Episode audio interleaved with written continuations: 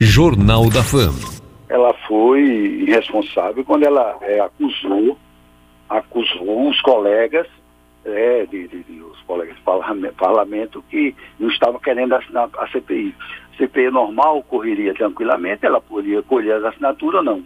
E logo que ela é, é, iniciou a, a, a coleta das assinaturas para a CPI, então, ela lançou logo na rede social, aí foi, foi um ato, assim, eu acho que impensado também, e acusando os, os, os colegas, os parlamentares. Então, essa ofensa que ela fez aos parlamentares me levou aí ao plenário justamente para rebater e achar que foi aquilo ali foi um, um ato irresponsável dela.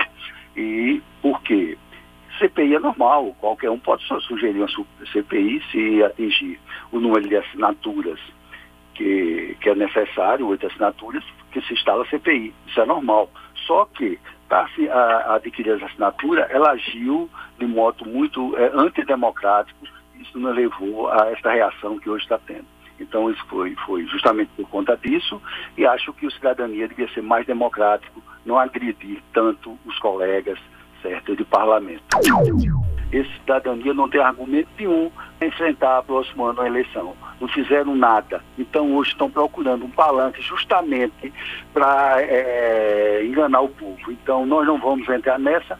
Temos CPI, se precisar fazer uma CPI, qualquer momento, eles sabem que a Assembleia está disposta a analisar o documento que será é, é encaminhado à CPI para que seja feito ou não. Não pode ser assim atabalhadamente, porque fizeram em Brasília, porque está sendo cobrado.